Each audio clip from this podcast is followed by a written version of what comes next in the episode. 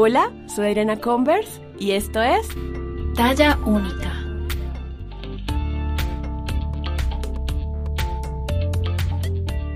Bienvenidas y bienvenidos a un nuevo episodio de Talla Única. Mi nombre es Adriana Converse, más conocida en redes como Fat Pandora, y me alegra mucho poderles acompañar en lo que sea que se encuentren haciendo en estos momentos. Hoy tenemos un tema que yo tenía en la lista ya hace bastante ratico, pero aún no lo habíamos hecho porque, bueno, con toda la realidad del país, creo que era más importante darle un espacio a estos temas pues tan coyunturales como el paro nacional, la reforma a la salud, la reforma tributaria y en fin. Pero este tema también es muy importante, sobre todo porque creo que es una problemática que va en crecimiento lastimosamente y es todo el tema de la violencia ginecobstetra. Ustedes saben que a mí me gusta mucho mostrarles casos en donde también la gordofobia afecta a las mujeres. Y este caso no es la excepción. Hoy tenemos dos invitadas muy especiales, con historias diferentes, con puntos de vista que en muchas partes se encuentran, que es lo más bonito de todo, pero que sí tienen historias diferentes, pero que a la final sí revelan cómo opera el sistema de salud colombiano, cómo el machismo, la desigualdad, los prejuicios y la gordofobia operan en el sistema de salud colombiano. Pero antes de dar paso a la entrevista con la doctora Diana Mosquera y la ingeniera de alimentos Carolina Bedoya, voy a leer un pedacito de lo que dice la OMS sobre este tema. Según la OMS, todas las mujeres tienen derecho a recibir el más alto nivel de cuidados en salud durante el embarazo y el parto, lo que incluye el derecho a una atención digna, respetuosa, competente y comprensiva. Y por su parte, el Ministerio de Salud y Protección Social de Colombia afirma que todas y cada una de las madres gestantes tienen los siguientes derechos en el sistema de salud. A ser tratada con respeto de manera individual y protegiendo su derecho a la intimidad y confidencialidad. A ser considerada en su situación de alumbramiento como persona sana, de modo que se facilite su participación como protagonista de su propio parto. A recibir atención integral, adecuada, oportuna y eficiente, de conformidad con sus costumbres, valores y creencias a recibir asistencia psicosocial cuando así lo requiera, a ser informada sobre la evolución de su parto, el estado de su hijo o hija y en general a que se le haga partícipe de las diferentes actuaciones de los profesionales, a estar acompañada por un familiar o una persona de su confianza y elección durante el trabajo de parto, parto y posparto. A tener a su lado a su hija o hijo durante la permanencia en el establecimiento sanitario siempre que el recién nacido no requiera de cuidados especiales a ser informada desde el embarazo sobre los beneficios de la lactancia materna y recibir apoyo para amamantar, a recibir asesoramiento e información sobre los cuidados de sí misma y del niño o niña, a recibir información después del embarazo sobre los diferentes métodos anticonceptivos que estén acordes a su condición clínica, a recibir según el caso y de acuerdo con las posibilidades de existencia del recurso, analgesia o anestesia obstétrica adecuadamente aplicada por un médico especialista anestesiólogo para buscar una maternidad segura, feliz, no traumática, ni para la madre ni para el recién nacido. Y bueno, ya vemos que el papel lo aguanta todo, y estos derechos se vulneran cuando las embarazadas son víctimas de prácticas, comportamientos o actitudes por acción u omisión que ocurren en el ambiente hospitalario y que afectan su salud física, psicológica y emocional y que son considerados como violencia obstétrica.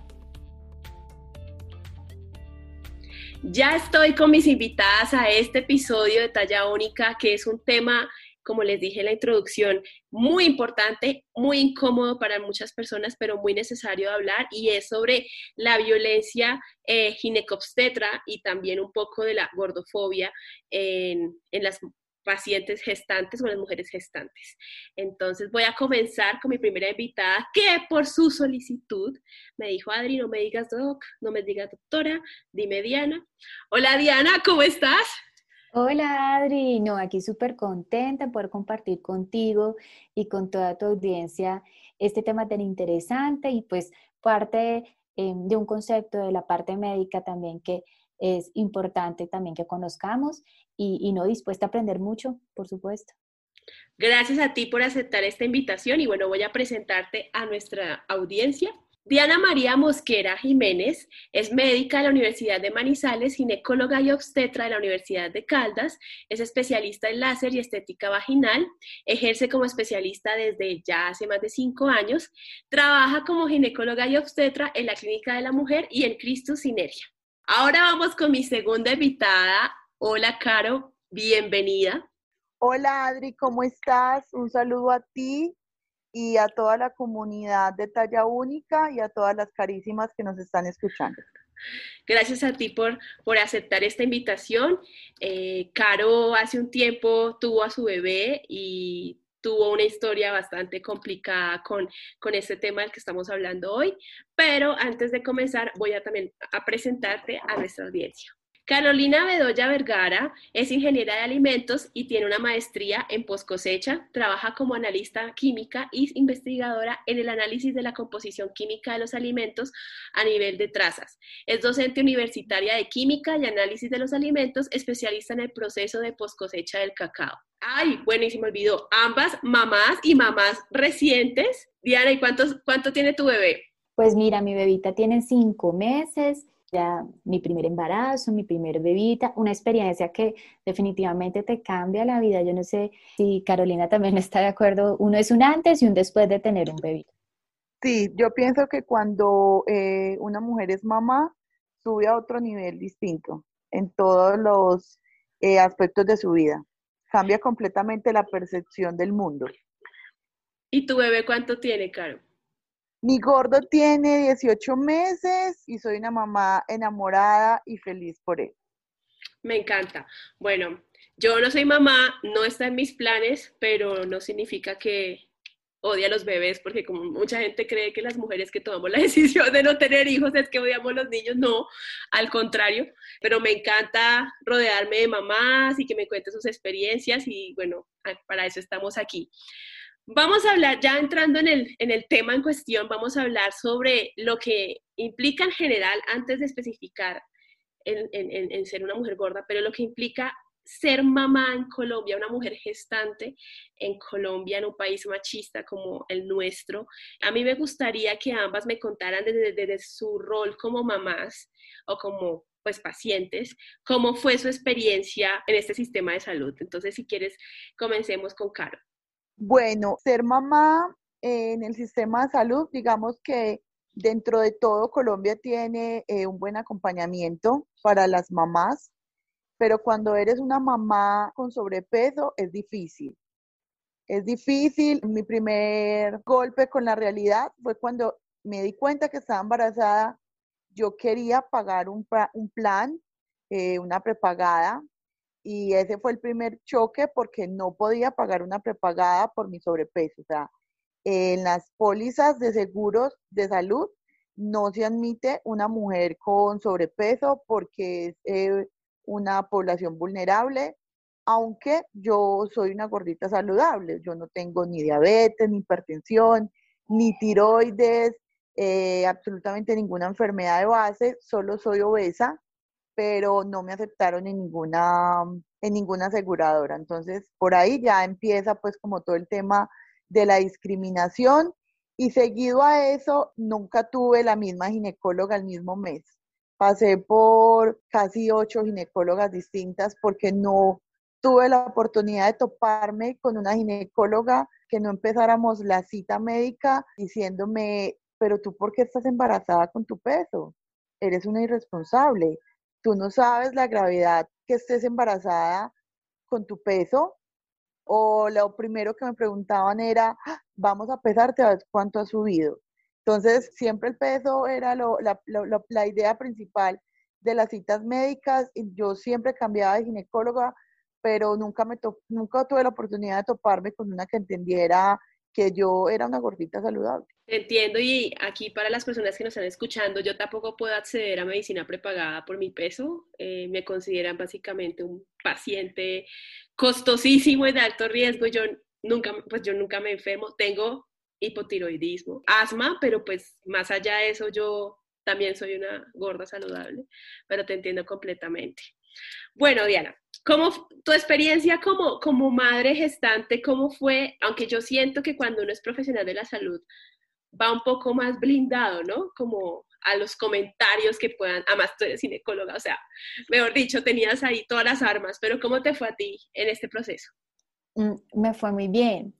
Pienso que, o sea, es, es, te llena como de mucha angustia eh, ver que Carolina tuvo que haber pasado por, por esas situaciones en las cuales eh, uno se siente como agredido, es el término realmente. No, pues desafortunadamente existe cierta desigualdad y digamos que en este caso yo sí tuve la oportunidad eh, de tener un seguimiento generalmente con mis colegas que aparte de eso son como mis amigos, entonces digamos que la valoración y el seguimiento fue un poco más amable y es en relación porque desafortunadamente sí existe cierta inequidad en el sistema de salud y ya cuando uno habla con, con las mujeres y oye, oh, sí, yo tengo mi bebé, mi EPS, o yo tuve mi bebito tal vez con alguna prepagada, con un plan complementario de salud, existe una diferencia abismal que no debería ser así. Entonces, no, a mí mi embarazo me fue muy bien, tuve ciertas dificultades de mi embarazo, aún siendo obstetra, no todo es color de rosa, eh, pero finalmente el producto fue una princesa sana y saludable que comparte conmigo el día a día pero sí, desafortunadamente el sistema de salud es bastante cruel con las pacientes. Y ya hablando como de tu lado profesional, ¿te ha pasado que has recibido pacientes gordas? Eh, pues gordas me refiero a obesidad 1, 2, 3. ¿Cómo ha sido ese manejo para ti con estas pacientes? Sí, digamos que nuestra población eh, existe un gran porcentaje de mujeres que tienen sobrepeso y obesidad. Y yo pienso que, como tú dices, uno debería tener un entrenamiento para tener un acercamiento al paciente y también de decir, oye, si tenemos este factor de riesgo, ¿en qué te puedo ayudar yo como profesional de la salud para tratar de evitar que se presente ciertas complicaciones? Y esa cercanía, desafortunadamente, no la tienen todos los profesionales. Mm, digamos, em, debería tener esa sensibilización y más cuando uno está embarazadito, uno es susceptible a cualquier comentario. Entonces uno le dice, oye, eh, ¿cómo estás? Porque viene el otro, el otro, el otro contexto, pero ¿cómo estás de flaca, em, entonces estás, pero definitivamente te vas a desaparecer por ese embarazo y uno ahí como tratando de comer lo que medianamente puede, o también el otro contexto, oye, ¿cómo estás de gordita? ¿Cómo te ha subido el embarazo? ¿Ya cómo estás de cachetona? Eso, todo eso es, es, son comentarios que en verdad, y la gente no lo sabe, le hiere a uno el corazón de una forma irremediable, pero pienso que estos espacios son súper importantes para lograr, primero, hacer esos comentarios no tiene ningún objetivo, ninguna razón de ser.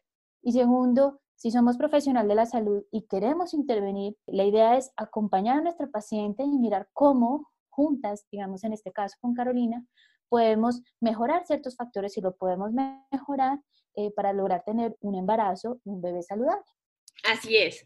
En el caso de Carolina, digamos que todo apunta más a una gordofobia muy interiorizada de parte de los profesionales de salud, pero para nuestras oyentes que no necesariamente son gordas, pero han estado embarazadas y se han sentido que no han recibido un trato humano, básicamente la violencia ginecobstetra son varias cosas.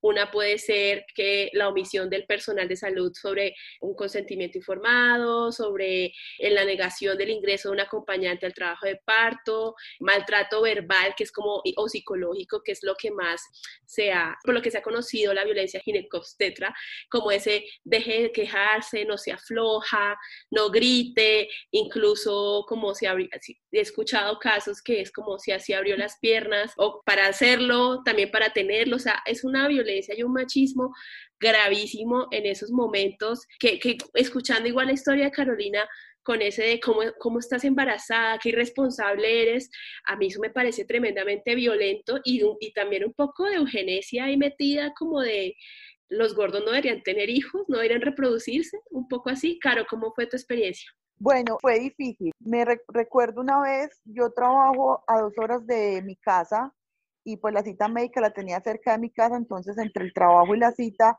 pues digamos que tuve que desplazarme mucho y llegué a la cita muy agitada. Entonces le dije a la, eh, ginecóloga, ven, espérate para que me tomes la presión después. Me dijo, no, no, no, te la voy a tomar ya porque de todas maneras no tienes que tener la presión tan, tan arriba. Y me la tomó y me dijo, no, es que tienes la presión altísima. Y yo le dije, no, es que estoy agitada porque vengo de una hora y media de camino y pues eh, estoy embarazada, estoy agitada. Me dije, no, no sé, yo voy a, replantearme mucho cómo tienes la presión y si llegaras a tener la presión demasiado alta, entonces hay que pensar también en interrumpir el embarazo. O sea, de ese tamaño eran los, los comentarios, eran durísimos. Pero ¿por qué subiste tanto? Es que tú eres gorda y tú solo puedes subir 9 kilos. nueve kilos, no puedes subir más de ahí, si tú subes más de ahí, va a ser súper riesgoso tu embarazo. Y yo tengo que decir acá que tuve el embarazo más saludable de todos, no tuve ninguna complicación, Alejandro nació supremamente bien, yo no tuve ninguna complicación, mi embarazo fue por cesárea porque ya lo habían decretado desde que tenía el mes uno, eh, como era obesa de una, ya me habían, o no tuve ninguna opción de tener un parto eh, natural. En el parto, el anestesiólogo, yo creo que fue el personal de salud más pesado que me ha tocado, porque cuando entré lo primero que me dijo fue, voy a ver si soy capaz de ponerte la epidural porque eres una mujer muy obesa. Si no soy capaz, te pongo anestesia general y te puedes morir. Te lo estoy diciendo para que lo tengas presente. Es una irresponsabilidad que con tu peso estés embarazada. Era el momento que iba a tener a mi bebé, o sea, yo iba a dar a luz a los 10 minutos y este señor me dijo eso digamos que yo he sido gorda toda la vida y eso ha hecho que mi carácter sea muy fuerte. Estoy en esta comunidad, digamos que hace, eh, hace rato y pues entiendo muy bien y sé diferenciar. Y bueno, yo solo me centré en que iba a tener a mi bebé ya, pero una mujer que esté pasando por un episodio de depresión, no sé, que eh, emocionalmente débil, eso la, mata. Un comentario de eso es supremamente discriminatorio y en la misma, en el mismo momento en el que me estaban haciendo la cesárea, yo me, me marí un poco y él me puso alcohol y yo le dije, doctor, muchas gracias. Me dijo, no me des las gracias, yo estoy haciendo mi trabajo. O sea, tremendo. Y lo que tú ves en una sala de obstetricia no es nada color de rosas. Todas las yo creo que casi todas las mamás cuando salen del parto dicen que fue un momento muy bello, pero lo que tú ves ahí, no, nada, nada tiene que ver con un color de rosas. Es muy difícil y tienes que, ahí sí, yo digo que las mujeres sacan todo ese carácter y todo ese perrenque porque las enfermeras son durísimas y párese y camine y si le está doliendo no importa, pero vaya y camine para que el parto sea más rápido porque necesitamos otra cama y tengo el pasillo lleno y necesitamos desocupar más camas, entonces necesito que tenga el bebé rápido. Pues a mí no me pasó porque yo iba para cesárea, pero todo el tiempo estuve viendo situaciones muy, muy, muy complicadas. Para finalizar, eh, yo soy una paisa muy conversadora, entonces tengo que tenerme un poquito porque me puedo acá toda la noche. Me hicieron, por ejemplo, cuatro exámenes de diabetes estacional porque mi bebé estaba muy grande. Entonces yo le decía siempre, doctora, ya me hice tres, no tengo diabetes, nunca he tenido diabetes, nunca he tenido azúcar. En serio, ya me hice tres, ¿qué más? O sea, no, el bebé no viene grande porque tengo diabetes. Mi esposo mide un 1,80, es un hombre muy, muy grande. Entonces, obviamente, y mi esposo cuando nació pesó 5 mil gramos, era inmenso y pues la genética es súper super poderosa. Yo le decía, doctora, es que mi esposo es grande y yo también soy grande y por eso el bebé es grande. No, tienes diabetes gestacional y te vas a hacer una curva. Y me hice cinco curvas, entre cuatro o cinco curvas de diabetes gestacional y todas salieron negativas. Mientras escuchamos tu testimonio, yo veo las caras de Diani o sea, así como impactada, me encanta porque eso significa que tienes mucha empatía y necesitamos más doctoras como tú en este mundo.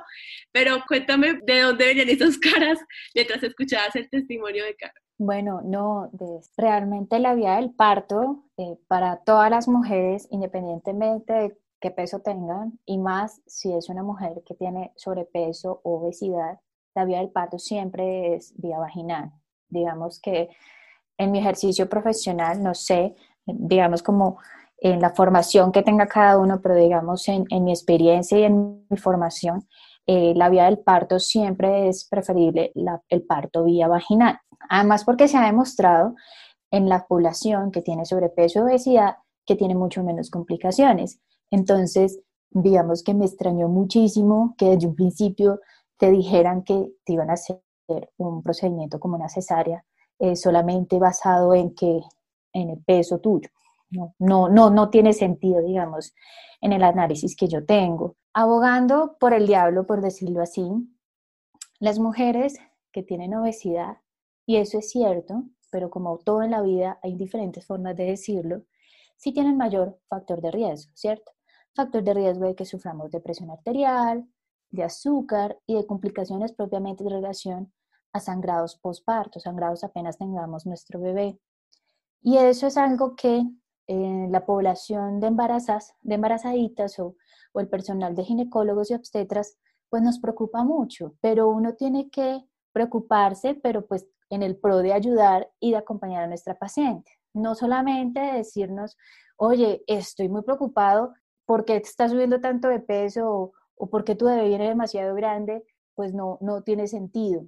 Pero digamos que solamente los estudios son como muy estrictos y sí se ha demostrado mayor riesgo de complicaciones. Entonces, yo creo que la idea en general para todas nuestras oyentes es que eh, sabiendo que somos una población que por solamente por estudios y por prevalencia tenemos mayor riesgo de tener complicaciones, pero también tenemos el derecho de que seamos cuidados y de tener un buen trato. Entonces, eso sí depende mucho del profesional de la salud que nos esté, nos esté atendiendo. Digamos que la experiencia que tuvo Carolina fue bastante traumática, pero muy seguramente muchas mujeres que también nos están escuchando habrán dicho, caramba, a mí también me fue súper mal el trabajo de parto. Todo lo que ella comenta sí es realmente muy frecuente y no pienso que, o en medio de mi corazón y de mi buena fe, que esté en relación a, a la mala intención, sino que desafortunadamente los servicios de obstetricia a nivel del país son muy escasos y son súper ocupados, sobreocupados. Entonces, es muchas pacientes en un poco espacio, en donde desafortunadamente la atención pierde calidad es en relación al número de pacientes por el cual ese profesional de la salud, el que sea, la enfermera, el auxiliar o el ginecólogo, como que pierde esa objetividad, que no debería ser así porque uno tiene que ser como es siempre, en su casa, con su familia, en su trabajo, con todo el mundo, tiene que primar el buen trato, pero pues de una forma desafortunada no todos estamos formados de la misma manera. Antes de que comenzáramos a grabar el episodio, estábamos comentando que si bien lo que tú dices, o sea, el sistema de salud colombiano es precario, básicamente, y muchas veces eh, el médico está en contra de todo, ¿no? Tiene que luchar en contra de las circunstancias, pero sí he notado en muchas historias que a mí me llegan a, mis redes sociales y por las personas que tengo a mi alrededor que son profesionales de la salud, que si hay como un vacío, siento yo, en la educación de los profesionales de la salud, como que no hay una como una materia, una asignatura como muy enfocada en el trato humano, en, en desarrollar como esa empatía hacia su paciente, no verlo como como una estadística o como un, caso más que de, su agenda, pues, sino como un ser humano, ¿no? Claro, adicional del peso, ¿tú sentiste algún otro maltrato o en, el momento de dar a luz algún comentario como no se afloja, puje, eh, no sé, algo así? No, no, porque me programaron la cesárea, entonces todo estaba muy estructurado. Entras, te hacen pues como todo el, chequeo y ya de una vez vas para la cesárea. Pero sí vi, eh, mientras que estaba en la sala de parto, sí vi que no hay un trato cordial. Yo no, no necesariamente tiene que ser afectuoso, pero es entender que si para ti como enfermera es una noche más de trabajo, para la mujer que está ahí con dolores de parto, probablemente es la noche que va a tener a su único hijo y es una de las noches más importantes de su vida. Entonces, sí evidencié que el trato no es para nada cordial. Digamos que me pasó algo difícil y es que cuando yo entré me preguntaron mi ocupación. Yo dije, ah, bueno, yo, yo dije pues mis estudios y me tocó en sala con chicas que digamos que en, una población no con, no con estudios y noté que el trato era distinto. Noté que, digamos que conmigo hubo una discriminación por mi peso y con ellas sentí que hubo una discriminación por quién eran ellas como personas, por su conocimiento. Como quien dice, depende de lo que seas o el nivel que tengas en la sociedad, entonces voy a ver cómo te tengo que tratar. Eso sí lo noté mientras que estaba como en todo el proceso de, de entrar a cirugía en algún momento te pregunto, Caro, ¿pensaste en denunciar ese maltrato que estabas recibiendo, como esos comentarios de, de, parte de los profesionales? Yo cada que iba a una cita médica, en la hojita de sugerencias eh, siempre me descargaba. Siempre en la hojita eh, anotaba la ginecóloga, me mencionó de eh, una terminación del embarazo cuando la presión, o sea, todo, todo, todo, todo, todo, lo anoté siempre me parece importante hacer esa evaluación y que de pronto alguien tome conciencia porque, como te digo, o sea, yo siento que yo soy una mujer de carácter fuerte y emocionalmente muy estable, pero pienso en que otra mujer no puede ser así y que de verdad eso la puede afectar mucho. Y la mayoría de mujeres de la, de la actualidad solo tienen un hijo y esa experiencia debe ser muy bonita no debería de ser eh, una experiencia traumática. Me pasa con Alejo en este momento que cuando voy a las citas médicas con él y entro yo y lo pesan, eh, la pediatra se fija mucho en que él pese bien. Y siento que la gente piensa que como yo soy gorda, Alejandro come mal y que Alejandro también va a ser gordo porque yo soy gordo. Entonces, yo, ese es otro capítulo, pero sí me parece importante decir que también hay unas, no solamente cuando estás en embarazo, sino cuando eres mamá. O sea, la gente piensa que Alejandro come muy mal porque yo soy gorda y que como yo soy gorda, eh, soy gorda porque me como cinco hamburguesas al día y, y porque me, me, embuto de dulces, nada más alejado de la realidad, pero ah, también en ese momento eh, siento que hay eh, cierto grado de discriminación. Me ha tocado decirle a mi esposo, entra tú con él a la, a la pediatra, para que no se sesgue, para que ella no piense que él no come bien porque yo soy gorda. No, no es un cierto grado de discriminación, es todos los grados de, discriminación, es un estigma que nos tienen hacia las personas gordas, que básicamente somos gordas por esa ecuación de alta ingesta de calorías y poco, poca actividad física y ya, o sea, no hay componentes hormonales, eh, genéticos, entorno, en fin, totalmente, eso es, eso es gordofobia, literal porque creen que porque tú eres gorda, entonces tu hijo debe comer, pues ya tiene 18 meses y ya debe comer puras papas fritas, no sé, le embutes malteadas todos los días, o sea, totalmente, eso es. Y tener que decirle a tu esposo me parece también muy fuerte, ¿no? Diana, ¿tú qué le puedes decir a nuestras oyentes que estén pasando o hayan pasado por un proceso así que se hayan sentido vulneradas? ¿Hay, hay caminos para poder quejarse o cambiar esto en el sistema? No, pues indudablemente eh, lo que hacía eh, Carolina después de su consulta, que yo creo que uno sale en vez de salir, ay, salí súper bien en mi control prenatal, uno sale súper triste por, por ese tipo de comentarios y de análisis que hacen eh, los colegas. Sí, yo creo que ese tipo de retroalimentación valdría la pena continuarlo haciendo porque uno a veces como paciente cree, no, eso nunca lo van a leer y no, sí lo leen, sí lo leen y generalmente nuestros jefes nos llaman y nos hacen la retroalimentación y nos cuentan puntualmente qué fue lo que pasó y esperamos que, como todo, logremos tener esa educación que deberíamos tener y ese buen trato que debemos tener, como lo repito, eh, frente a, a, a todo ser humano, todo ser vivo, uno debe ser muy respetuoso siempre. Entonces, sí, y, no, y es muy lógico y uno, y uno lo ve en el día a día eh, y este tipo de discriminación no debería suceder.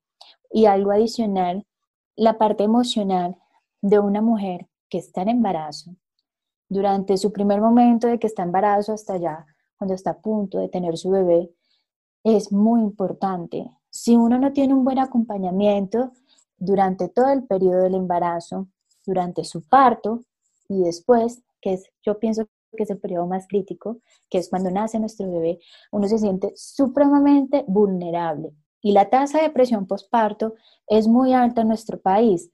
Entonces, yo creo que, pues primero, hacer la retroalimentación al personal y segundo, si por algún motivo tú como mujer, como mujer embarazadita, te sientes emocionalmente afectada, siente la libertad también de pedir ayuda porque cuando uno no pide ayuda, eh, finalmente se queda ahí un huequito en nuestro corazón y en nuestra mente y que cada vez se va a ir alimentando, alimentando más y eso sí puede tener un, un desenlace infortunado que no queremos tener en nuestras mujeres que acaban de tener un bebé durante el embarazo.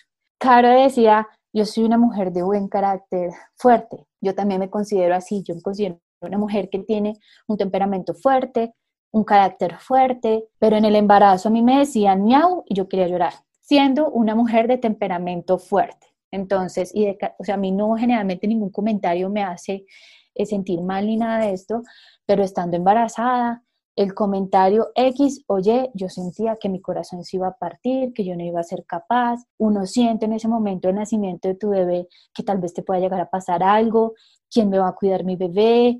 La vulnerabilidad es tenaz. Entonces, yo pienso que sí es como un llamado de atención, digamos, para mí que soy profesional de la salud, tal vez tratar de, de impactar en, en los colegas y decir, oye, hay formas tal vez de decir las cosas es cierto que tenemos unos factores de riesgo, pero también es cierto que podemos impactar de forma positiva en esa paciente, en esta mujer, en este embarazo, en nuestro bebé. Y pienso que la forma correcta es teniendo un buen trato, una buena calidad en la atención médica y eso es algo que debemos ser formados todos los profesionales de salud.